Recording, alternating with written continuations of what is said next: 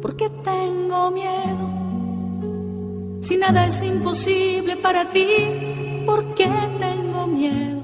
Mateo 6:33 Mas buscad primeramente el reino de Dios y su justicia y todas estas cosas os serán añadidas. Palabra de Dios. Te alabamos, Señor. ¿Qué significa buscar a Dios? Buscar a Dios es una frase utilizada por todo el mundo desde hace siglos. ¿Qué significa realmente? ¿Acaso Dios se nos perdió? ¿Se extravía en su dirección? Tenemos que llamar a Dios para que nos diga dónde estabas, eh, su presencia, y descienda allí. La verdad es que buscar a Dios es más bien una expresión poética que se utiliza en la Biblia para referirse a una disposición del corazón humano hacia ciertas cosas. En primer lugar, buscar a Dios implica determinar, conocer y hacer su voluntad a través de su palabra. También implica el deseo profundo de conocer su voz y obedecer su voluntad. Aunque la búsqueda de Dios puede no ser fácil, será gratificante cuando lo encontremos, porque lo has buscado de todo corazón y no deseas nada más en el mundo. Buscar a Dios implica ser resoluto y decidido en cuanto al rumbo que quieres seguir en tu vida, guiado por la voluntad de Dios. También implica buscar su favor y su presencia en todo lo que haces y tener el deseo de agradarlo en todo. Sin embargo, a veces el deseo de agradar a Dios está motivado por el miedo a no complacerlo, en lugar del temor de equivocarse. Es importante entender que la búsqueda de Dios no debe estar motivada por el temor, sino por el deseo de agradar al objeto de nuestro amor, que es Dios. Además, buscar a Dios implica procurar su ayuda como primera opción en momentos de crisis. En lugar de buscar respuestas en horóscopos y otras cosas, es importante buscar a Dios primero, orar, consultar su palabra y buscar consejos si es necesario. Dios debe tener la primera palabra en todas las situaciones de nuestra vida Buscar a Dios implica determinar, conocer y hacer su voluntad a través de su palabra para tener el deseo profundo de agradarlo en todo, ponerlo en primero en todas las situaciones y procurar su ayuda como nuestra primera opción. Porque nada es imposible para ti, tú te hiciste hombre.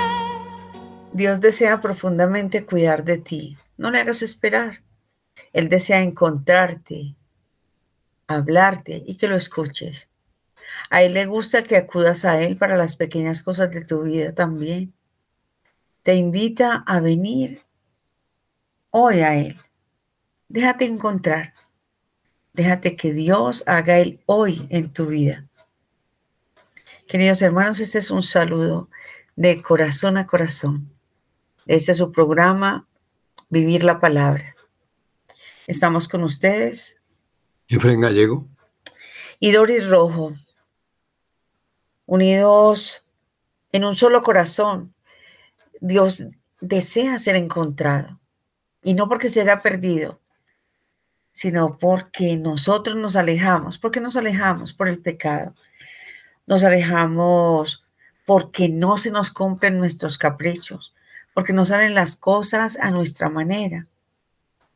¿Quién espera que se le muera un hijo, que haya una pérdida económica trascendental, que la situación se salga de contexto, quien espera un terremoto, no sé, no sé lo que esté pasando en tu vida.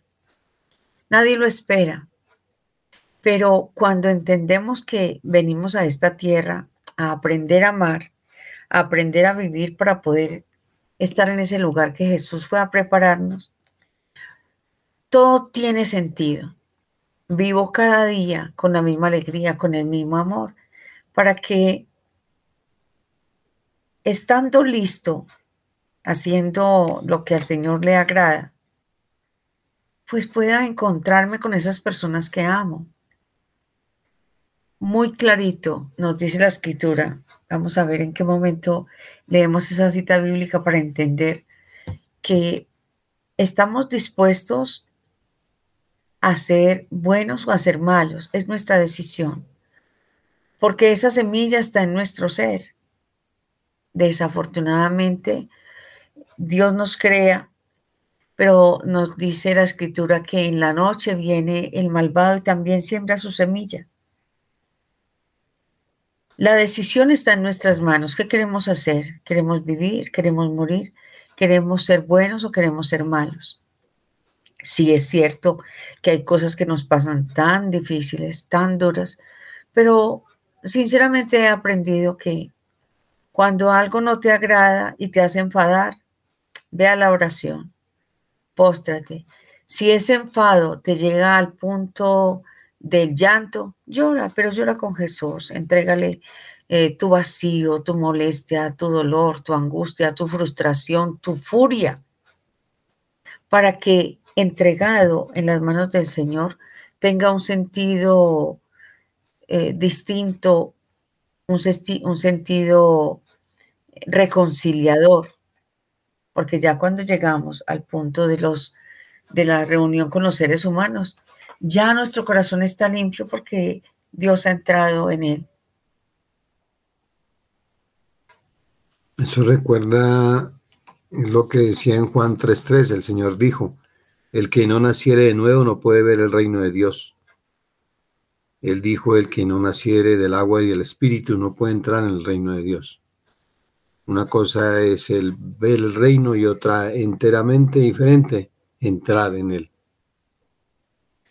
Nacer de nuevo. Ustedes se han puesto a pensar, esa cita bíblica, yo creo que durante nuestra existencia, tengas 10 años o tengas 100, la has escuchado muchas veces, nosotros los mayores, y todos los días tiene una connotación distinta, nos hace un llamado distinto. Nacer de nuevo del agua y del espíritu. ¿Qué dice eh, Saqueo?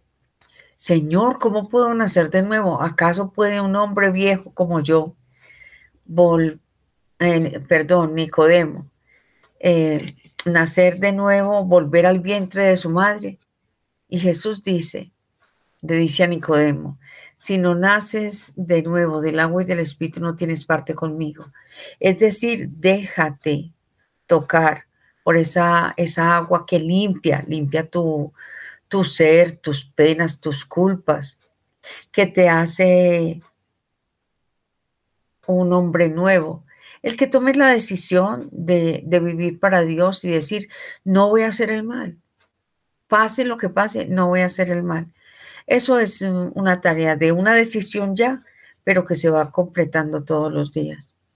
Es una adopción que hace el Señor cuando tú naces de nuevo y eres bautizado porque la, promesa de Él es que todo el que se bautice eh, tiene un nuevo espíritu, y del agua y del espíritu nos mandaba a ser bautizados. Por eso muchas veces uno no comprende cómo un padre puede negarle ese derecho a un niño de bautizarlo en sus primeros años y negarle el derecho de entrar en el reino de Dios y dice muchas veces dejarlo que crezca para que él, él tome la decisión. Pero qué tal que, pues, en esta vida uno solo tiene seguro la muerte. Mm, ¿Qué esperanza tiene un bebé de que pueda seguir viviendo? En algún momento Dios lo puede llamar a su, a su gloria y como dice en la, en, la Biblia, si no naces del espíritu y del agua, no tendrás parte conmigo. Ay, pero desde allí buscarás al Señor tu Dios y lo hallarás si lo buscas con todo tu corazón y con toda tu alma. ¿Cómo va a ser un niño para conocer a Dios, para saber de Dios, para querer a Dios, si no se le ha enseñado desde siempre? Además, el nacer de nuevo, eh, digamos lo que tú decías del bautismo, se le otorga a un niño por fe de sus padres, se le consagra a Dios para que sea protegido por el Señor y se le va enseñando cómo vivir. Sí, desafortunadamente, eh, nosotros como padres alejamos a los hijos de Dios por nuestros comportamientos. ¿Cómo voy a decirle a mi hijo, Mm, un papá que le diga a su hijo, Dios es padre, cuando eres un borracho, cuando eres infiel, cuando eh, te importa cinco tus hijos, que primero están los amigos, la calle, en fin, tantas cosas. Decirle que Dios es un Padre, no, enséñale con tu ejemplo que Dios es un Padre misericordioso, un Dios que se ocupa de sus hijos. O tú como madre, ¿cómo le vas a enseñar a tu hijo que Dios está pendiente de nosotros, que quiere lo mejor, cuando tú no te esfuerzas por tu casa? Dios nos invita todos los días a encontrarnos con Él. Él nos dice que estamos dispuestos para el bien. Por eso cada año en este tiempo de Adviento, esa preparación, y muchos dicen, ay, ya, ya no quiero celebrar Navidad. Alguien me decía ayer, ay no, yo ya no ni prendo luces ni nada, ¿por qué? Porque se le murió su papá y su mamá. Le dije, pero mira, el hecho de celebrar la Navidad es la oportunidad que Dios da de que sigamos amándolo cada día más. Y de nuevo adviento. Como los ciclos de la vida, también la liturgia de la iglesia nos ayuda a poner tiempos a nuestra existencia, a mirar con esperanza y con una perspectiva, a situarnos en lo que el Señor nos tiene y el tiempo determinado para empezar a nacer. Tal vez hoy sea la oportunidad donde tú dices, Señor, quiero nacer de nuevo. Déjalo entrar, deja que sane tu corazón, deja que, que te ayude a perdonar. Tú tomas la decisión de perdonar y el Señor te da la gracia. Porque empezar un año nuevo litúrgico es una invitación a respirar eh, el aire fresco de la palabra. La palabra de Dios es siempre nueva. Hoy llega la salvación a esta casa. Hoy el Señor está dispuesto. Tú miras eh, la escritura y todo siempre habla de hoy. A volvernos a Dios que nos visita en el pequeño y nos invita a prestar oído a nuestro corazón. El corazón que nos empuja a encontrarnos con Dios de nuevo. El adviento apoyado en la experiencia histórica de la encarnación de Jesús. Dejarlo encarnar en mi corazón nos lanza a un futuro que nos llama siempre a más, ama más. Porque Dios, ese Dios que nos espera, siempre nos enseña que es amando como salvamos al mundo. ¿Qué pasa hoy en día con tantas guerras? Creemos que hay amor, pues no hay amor en nada de eso, solamente el amor propio, el egoísmo, el querer más para sí, eh, el poseer. Y no nos vayamos a Medio Oriente, ni, miremos las guerras de afuera. Mira en tu casa, ¿qué guerras se están librando? Este o aquel que quieren ir a hacer su voluntad, sin importar a quién hagan daño, pasar por encima de quien sea. En nuestro país, aquellos que, teniendo, robando, todos los días quieren un poco más y no les importa el dolor de, de aquel más necesitado y más pobre. Hoy la vida nos está llevando a que tenemos que poner nuestra mirada en el campo y en los campesinos. Que tenemos que ayudar a aquellos que nos están dando de comer, pero tanta, tanto que hablamos y no se ha tomado una decisión correcta. Venga, demo, volvamos al campo. Eh, estas personitas se están consumiendo en las ciudades cuando ellos quieren vivir en el campo. Y los que están haciendo los males en los campos, pidiendo vacunas y pidiendo dinero a, los pobres. Hombre, vayan a, los gobiernos, tomen el gobierno en sus manos, sirviendo, amando al prójimo.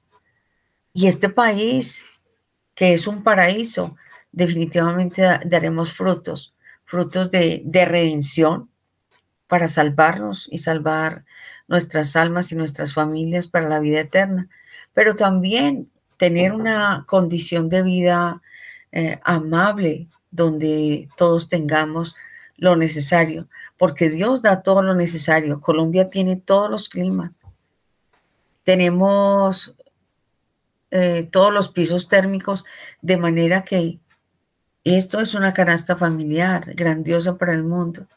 ¿Qué nos está matando? El egoísmo, el, la soberbia, el querer estar dominando al otro.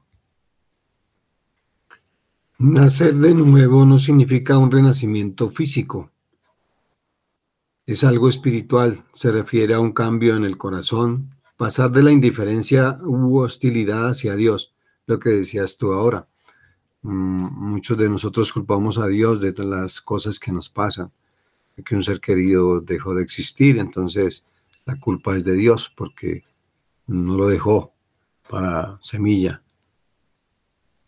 Tenemos que demostrar el amor y devoción por Dios y el deseo de vivir según su buena voluntad.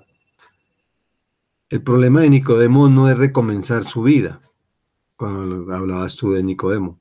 Eso es capaz de entenderlo. Acepta que cada comienzo es un nacer de nuevo. Su verdadero problema es hacerlo siendo viejo. A Nicodemo le paraliza la dificultad para dejar atrás todo lo aprendido, todo lo incorporado, para olvidar, y eso se convierte en decepción. Muchos de nosotros podemos estar pasando por lo mismo vivimos cargando esa bolsa de basura de cosas que nos han pasado en la vida, de todo lo que no queremos soltar. El requisito para el nuevo nacimiento es la fe en Jesucristo crucificado por nuestros pecados. Esto se lo explicó el Señor, Señor, el Señor Jesús a Nicodemo, a recordarle de algo que pasó a los israelitas mientras viajaban en el desierto. El nacimiento espiritual, ¿cuándo sucede? nace un nuevo creyente que abre su corazón a la verdad de Cristo. Se ha resaltado en las consecuencias de caer en el pecado, de la idolatría, de la verdadera adoración al Padre en espíritu y verdad.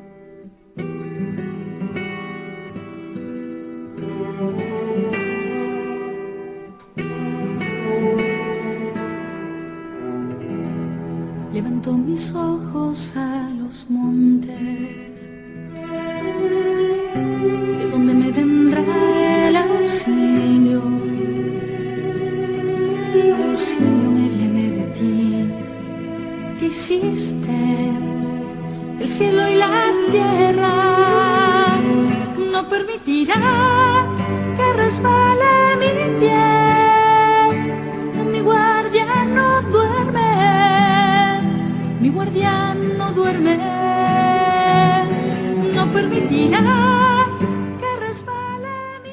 Es bueno que tomemos la decisión de nacer de nuevo pues es que hay que dejarse limpiar por dentro.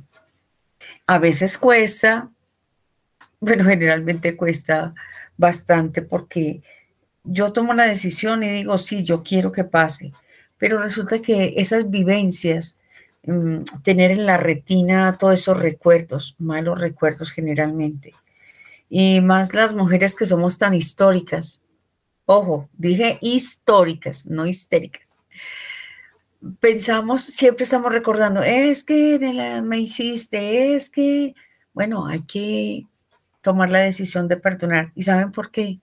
¿Y cómo le ayuda a uno? Cuando yo digo, el Señor que ha tenido que perdonarme mucho a mí.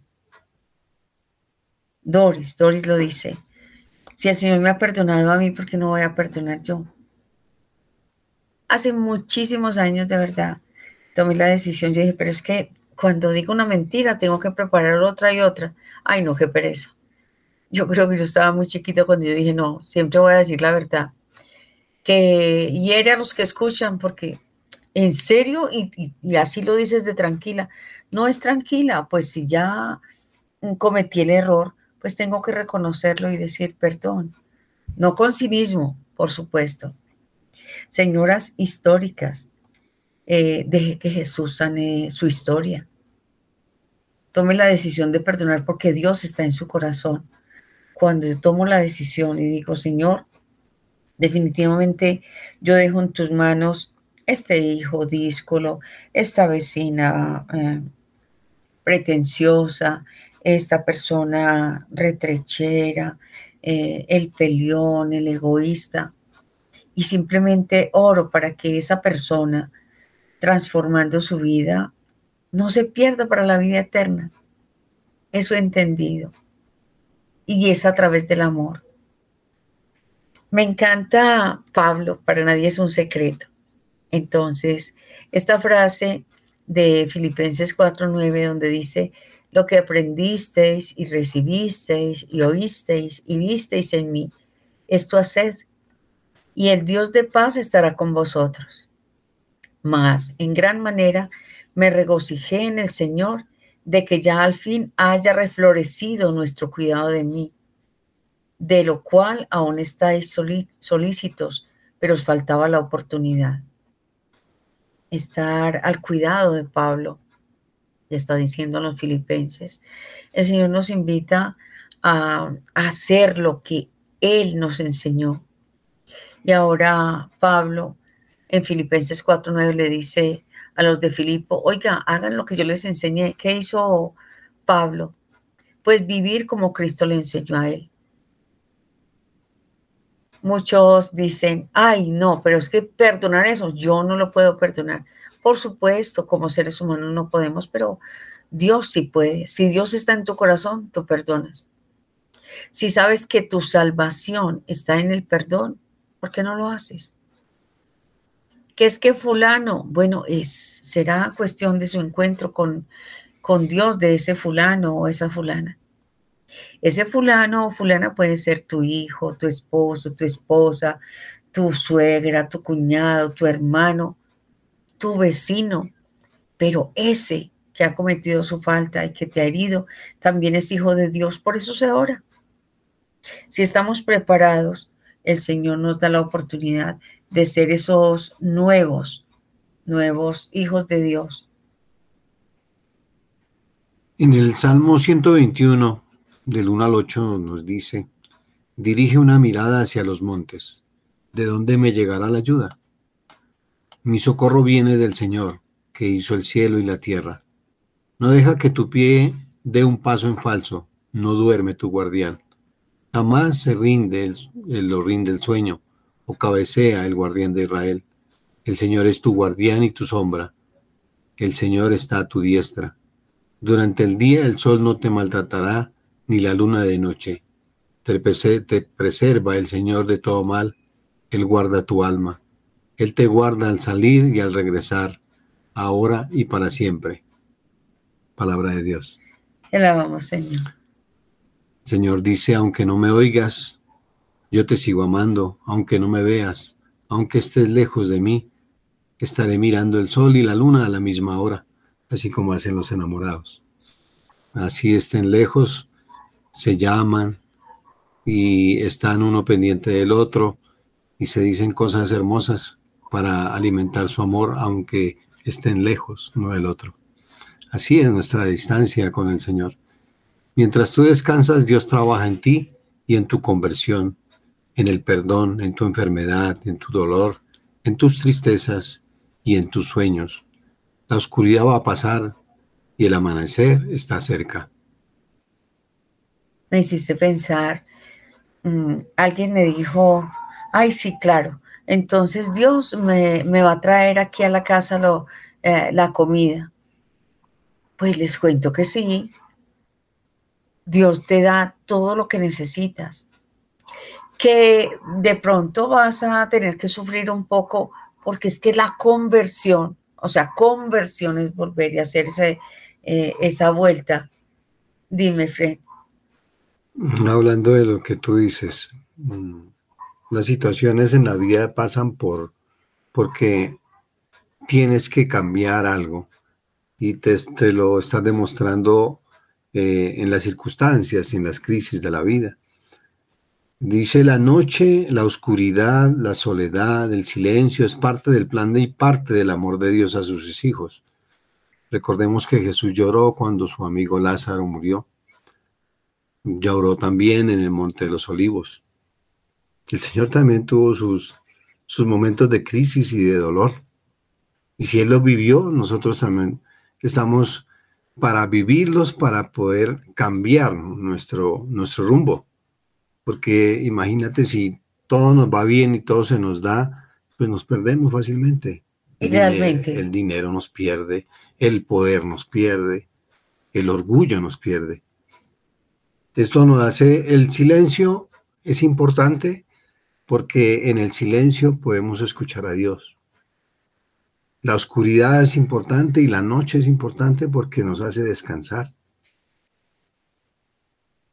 Todo tiene un sentido. Todo tiene un sentido y eso lo, lo, lo vislumbró Dios al principio. Nos dio el día para trabajar, para, para vivir la vida, para disfrutar del sol, de una mañana, de una mañana fresca, de, de sentirnos vivos. Y nos hizo la noche para poder descansar, poder reposar. Cada cosa ayuda para la gloria de Dios y bien de los que Él ama. Somos mm, sus hijos y Él está atento. Cuando alguien tiene una conversión, por ejemplo, eh, alguien que estaba acostumbrado a quitarle a los demás para aparentemente sobrevivir y según Él darle de comer a sus hijos, cuando le dice, Señor, no voy a hacer lo que te desagrada y empieza a orar, yo le garantizo en el nombre de ese Dios que yo conozco, que pasará tal vez un día con hambre, tal vez dos, pero al tercer día toda la fuerza del Señor llega. Eh, va a decir, alguien me dijo, ay, no, sí, pues me va a llegar la, comida a la casa. Pues yo lo vi, yo era una jovencita cuando fui a visitar a, una hermana mía y pues yo no llevaba dinero. Ella tampoco tenía. Me dijo, Doris, ¿tienes para, para comprar algo de comer? Es que no, no me han pagado unos trabajos que hice. Pues no tenía. Ella dijo, ah, no te preocupes, el Señor se encargará. Organizó su casa, dejó su casa brillando, esas ollas en la cocina, antioqueña colgadas en la pared brillantes. Y yo decía, Dios mío, ayúdala porque yo no tengo de dónde. Eh, llegué a las siete y media de la mañana. Eran las ocho y media. Ella cantando alabanzas. Me acuerdo que decía, alabaré, alabaré. Y yo decía, ay, no, Dios mío, de verdad. en, mi, en mi pequeñez yo decía, ay, pues ella tiene mucha esperanza, mucha fe. Dieron las nueve y media, ella seguía cantando. Dieron las once y media. Y yo dije, Dios mío, llegó la hora del almuerzo y esta, esta hermana no tiene de dónde tomar. Dando el mediodía tocan la puerta. ¿Cómo no sería mi sorpresa, hermanos, cuando lo, lo, primero que yo veo es un bulto grandísimo al lado de una señora? Y dice, estaba, estaba pensando, estaba en la casa y pensé en ti y aquí te traje. Hoy empieza mi hermana a abrir ese, ese bulto lleno de cosas maravillosas. Era su comida, era no solamente que el arroz y la papa y que, no, de todo había un poquito. Ese día dije yo, gloria a ti Señor, no vuelvo a dudar. Vi la, gloria del Señor en la casa de mi hermana. ¿Cómo no sería mi sorpresa cuando tal vez unos 20 años después, lo veo en la puerta de mi casa, con mi propio esposo, viendo cómo la gloria del Señor me movía en la mañana a dar lo que tenía, porque yo era juiciosa y yo hice la comida temprano. A las 10 de la mañana tocaron la puerta. mire, es que tengo una emergencia, eh, necesito que me dé permiso para bañarme. Eh, la señora venía de viaje. Yo dije, Señor, en tu nombre, por favor, cuídame. Entra la señora, se dijo, ay, es que tengo un hambre. Dije, bueno, le voy a dar mi platico de comida. Pasaron, se fue la señora y dije, bueno, señor, echa la hora del día. Por Dios. Llegando el mediodía, llega una señora con dos niñas que le habían robado su maleta, eh, que tenían hambre, Dije, Señor, y entonces me voy a quedar sin nada. Dije, bueno, en tu nombre, entrego lo que tenía. Seis de la tarde, llega mi esposo. Nos vamos a comer pollo. Mire, pueden ustedes pensar, pero pollo, yo como todo, pollo todos los días. Puede que usted sí, pero hay personas que no. Por eso hay que orar.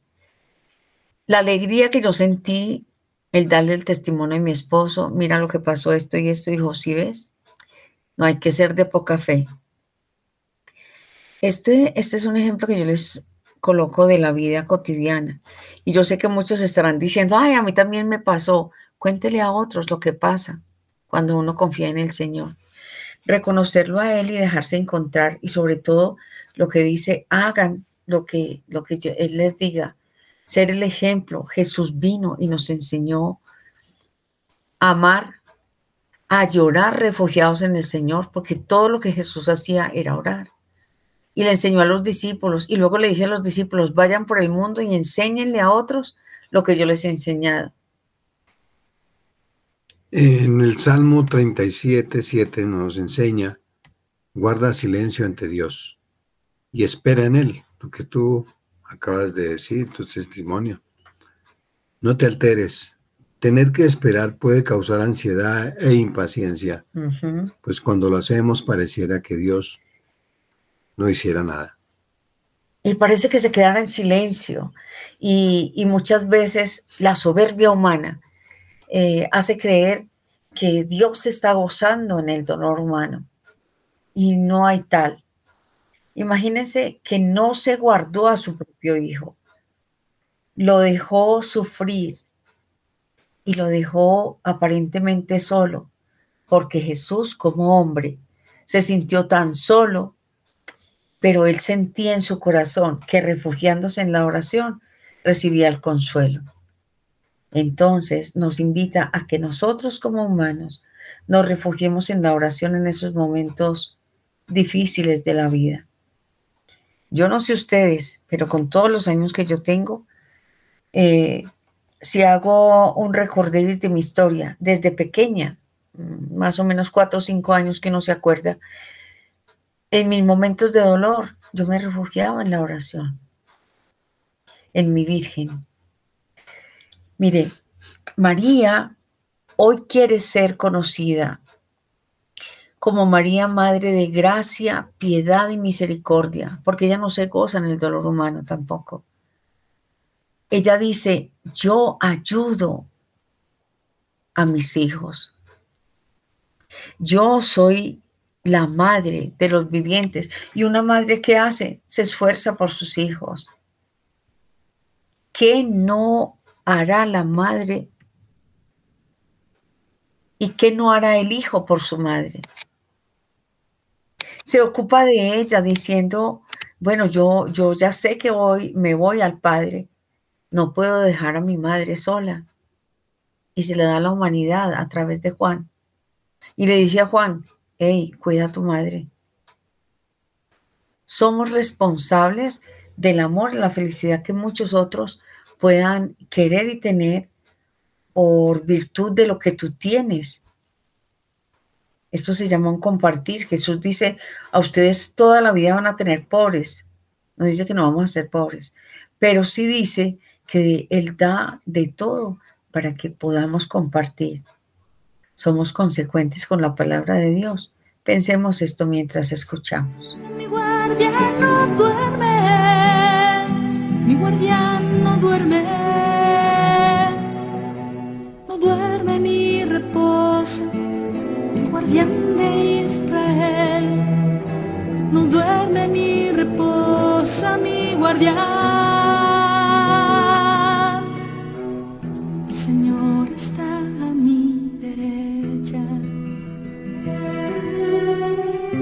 Señor me libra de todo mal.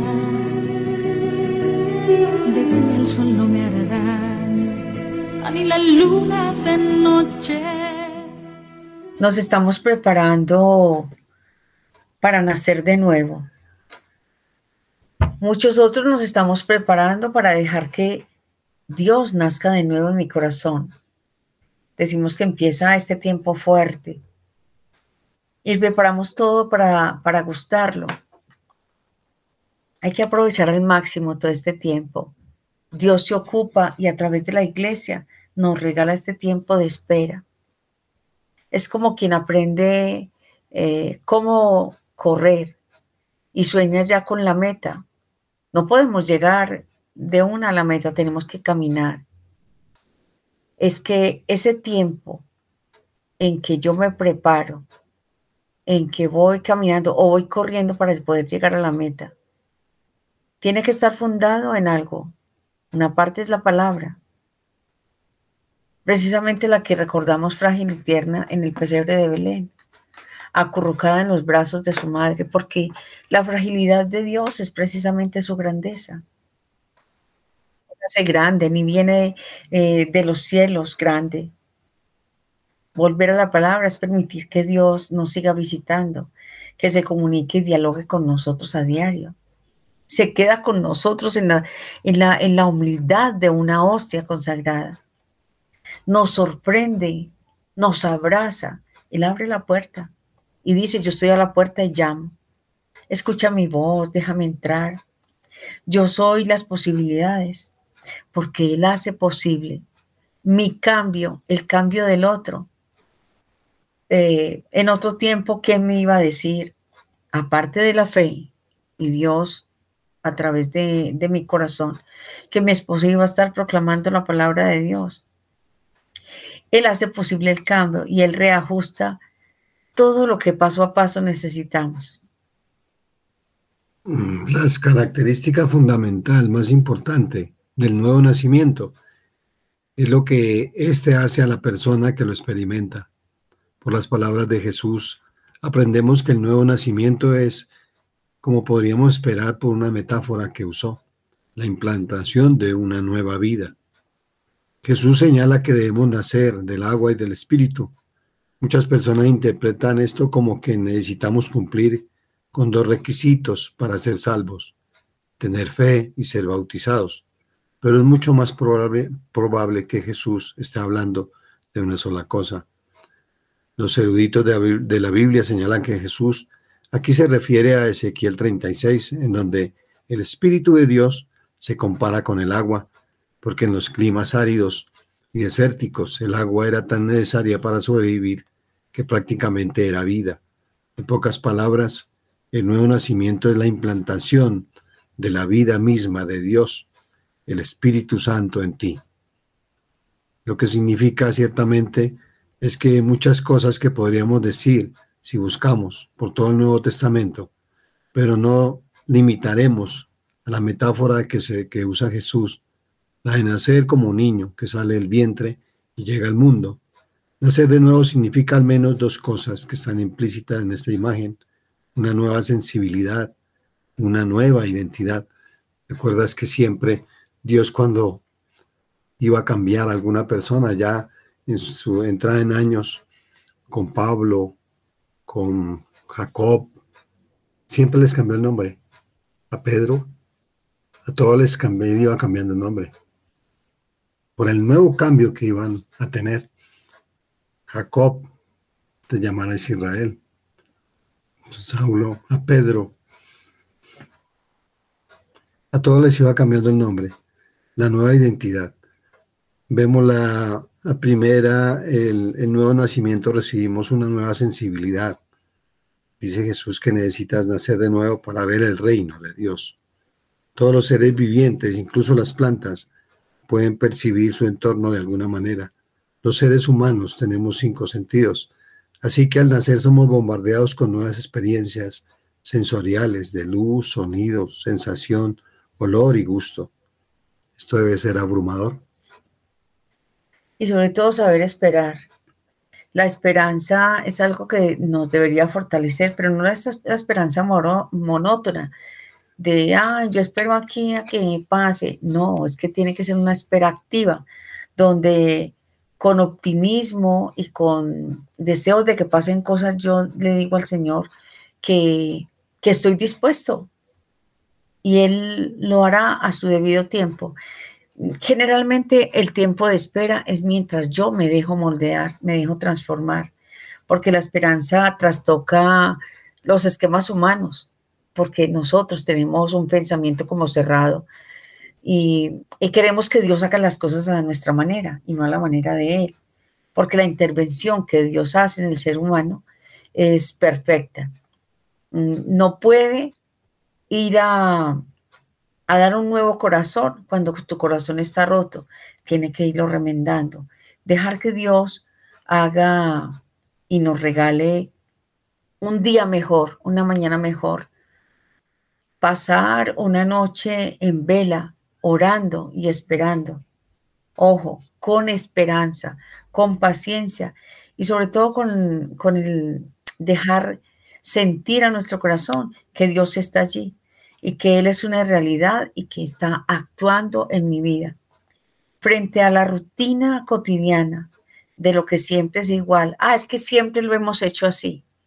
Generalmente en, en muchas partes me pasa, no, no, no, Doris, no vengas a cambiarnos las cosas, que es que aquí siempre se ha hecho así y lo hacemos en la vida cristiana.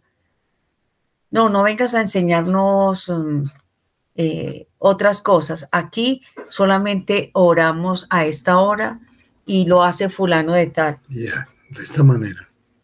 Sí, entonces nos está invitando a que nuestra realidad esté frente a Dios y Dios frente a nosotros. Cuando yo ya lo tengo enfrente y le digo, Señor, entra, me rindo. ¿Y sabe qué, qué gana usted con rendirse a Dios? Que el amor lo llene, lo inunde, que le dé paz, que le dé alegría. ¿Eso quiere vivir? Déjelo entrar.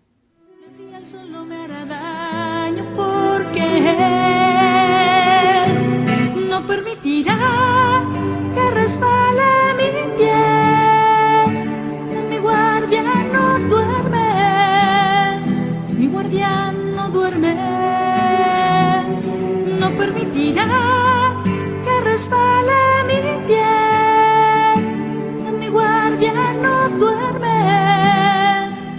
guardián no duerme.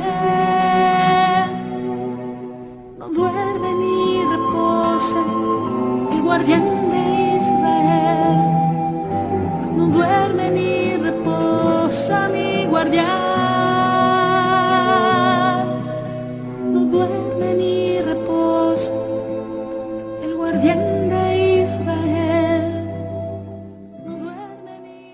Nadie puede insistir en que estas nuevas percepciones llegan de la misma manera. A veces el cambio es dramático, otras veces es gradual. Además, no hay una verdad en particular que siempre sea entendida claramente por la persona que nace de nuevo. Este nuevo sentido espiritual puede operar en una enorme variedad de formas. Aún así, hay algunas cosas en común. Una de ellas es que los creyentes dicen, había escuchado esto toda mi vida, pero nunca había tenido sentido. Particularmente las personas declaran que el amor de Jesús mostró al morir en la cruz por ellos, finalmente se ha vuelto palpable, enternecedor y hermoso. El apóstol Pablo escribió, Desen con ansias la leche pura de la palabra como niños recién nacidos. Mira que mm, tal vez seamos niños, un día fuimos niños o tal vez tú seas un niño hoy y estés recibiendo esta lechita de Dios. Porque no estás preparado para grandes cosas, simplemente déjate, déjate moldear por el Señor. Somos realmente pequeños o a veces delante de Dios nos engrandecemos y que me dé porque yo necesito, porque yo quiero. Tal vez le está diciendo hoy, déjate consentir cálmate, solo échate en mis brazos y, experimenta mi presencia. Refugiarse en el Señor es permitir que el Espíritu Santo haga su morada como hombre como mujer, con vicios a los cuales les, les, hemos dado cabida. Simplemente le decimos, Señor, yo, yo sé que lo que estoy haciendo ahora está mal, así que transfórmame tú.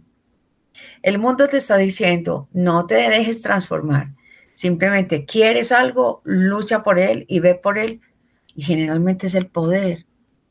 Y estamos dañando y parándonos encima de tantas personas. ¿Ustedes creen que todos los hermanos que, han asesinado en, esta guerra fratricida, llámese en, el Medio Oriente, llámese en Ucrania, aquí nuestros hermanos, todos estamos llamados a que reconociéndonos vulnerables, pidamos la fuerza del Espíritu Santo porque este nos levanta siempre en el nuevo nacimiento. ¿Quién nos trae el nuevo nacimiento? A Jesucristo. Oremos por nuestros hermanos de Israel, porque ellos no tienen la esperanza de que tenemos un Dios con nosotros que es Jesús, para vivir la historia con el amor que Él nos da, ejemplo, para agradar, agradar a Dios y abandonar todo aquello en donde no está el espíritu de vida. ¿Dónde no está el espíritu de vida? En la embriaguez, en los vicios, en el chisme, la falta, la falta de recta intención, la falta de actitudes que amen al otro. Nuestras acciones están diciendo quiénes somos. Es muy curioso, pero a, las personas que, que no pelean, que no te vuelven ropa de trabajo, están diciendo, ah, pero es que este es bobo, esta es boba. No, este ama con el amor de Dios. ¿Qué más nos aleja del amor de Cristo? Los, placeres desenfrenados. Ah, es que tú quieres dinero, entonces ve y quítale al otro. Ah, es que tú quieres placer, entonces tú te puedes volver lo que quieras. No, señor, no, señora.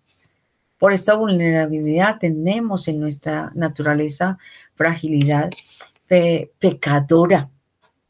Pero si nosotros en nuestra fragilidad nos agarramos, eh, tomamos y entramos en nuestro ser a ese Dios que es fuerte, y Jesús dice, oiga, no tengan miedo, yo he vencido al mundo.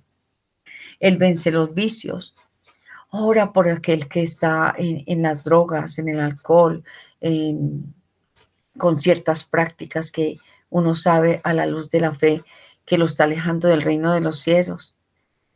Y si eres tú mismo, reconócelo y ve delante del Señor, así nadie lo sepa. Señor, yo no quiero alejarme de ti, yo, yo no quiero condenación, yo quiero vida. Yo quiero ver tu rostro, Señor. Libérame, sáname, renuévame. Y si ya eres un convencido, una convencida de lo que Dios quiere de ti, déjalo ser en ti para otros. Entonces utiliza el tiempo para decirle, Señor, ayuda a mis hermanos. Todo el tiempo debe ser una oración tu empleo, tu trabajo. Tienes eh, eh, para ir a tu trabajo, no sé, media hora, una hora. Deja que tu espíritu se eleve a Dios. Oye, no te eleves de lo que está pasando, porque entonces te chocas o te roban o simplemente dile, Señor, te amo, te amo en ese sol, te, te amo en la conducción correcta de este, de este hermano que está dirigiendo el vehículo en el que voy. Hay tanto por qué orar, hermanos. Mm, recordemos que Dios quiere a su criatura, nos quiere a todos, nos ama entrañablemente, pero no ama nuestro pecado. La espera está íntimamente relacionada con la fe y la virtud de la paciencia. Ella es reforzada por la certeza de recibir aquello que buscamos cuando en Dios esperamos. San Agustín define que esperar significa creer en el amor, tener confianza en las personas, dar el salto en lo incierto y abandonarse a Dios totalmente.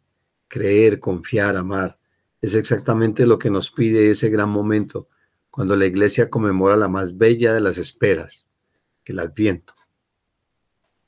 La palabra tiene origen en el latín adventus, que viene del verbo advenire, que significa llegada. Bueno, adviento es la humanidad, quizá porque nadie como Jesús nos la ha revelado con tanta claridad y la ha colmado en su vida de tanta plenitud. Dios es la plenitud, acéptalo, recíbelo. La encarnación es una invitación a descubrir en los rostros, los nombres y las vidas que nos rodean el lenguaje más claro de Dios. Nuestro hermano es el Dios con nosotros, que nos da la oportunidad de, de amarlo, de servirlo, de enseñarle el camino a veces eh, sin palabras, solo con que le amemos y le sirvamos. A veces en el silencio, eh, una persona nos grita más cosas que si nos llenara de palabras. Recordemos que Dios viene envuelto en, en la atmósfera de recogimiento, abandono, arrepentimiento, penitencia, que antecede a la gran llegada, así como cuando uno está esperando algún amigo que viene a cenar arreglas tu casa, te arreglas tú, y esa preparación, qué vas a hacer, qué vas a dar, todo se, todo, todo nuestro pensamiento se refiere a, ese, a, ese, a esa gran llegada de esa persona a quien estamos esperando. Imagínate ahora Dios llegando a tu casa. ¿Cómo lo vamos a recibir? Con un corazón limpio, nuestra casa limpia. Escuchemos a los profetas, miremos la palabra de Dios. Eh, hoy usted está escuchando eh, esta proclamación de la palabra. Mm, el Señor quiere llegar a todos nosotros. De, demos la oportunidad. Sé tú profeta en tu casa. No el que le dice, es que si te subes ahí te vas a caer. No es esa profecía, sino el decirles, venga, reunámonos, eh, compartamos una cena, compartamos un tinto, compartamos, no sé, una agua de panela, pero que seas aquel que rescata con amor, alzando la voz diciendo, está muy bien lo que estás haciendo o eso que estás haciendo está mal. Colombia necesita de ti, tu familia necesita de ti, Dios necesita de ti y todos necesitamos de Dios. Queridos hermanos, les amamos en Cristo Jesús. Dios los bendiga. Amén. Sin nada es imposible para ti. Nada es imposible para ti. Nada es imposible para ti.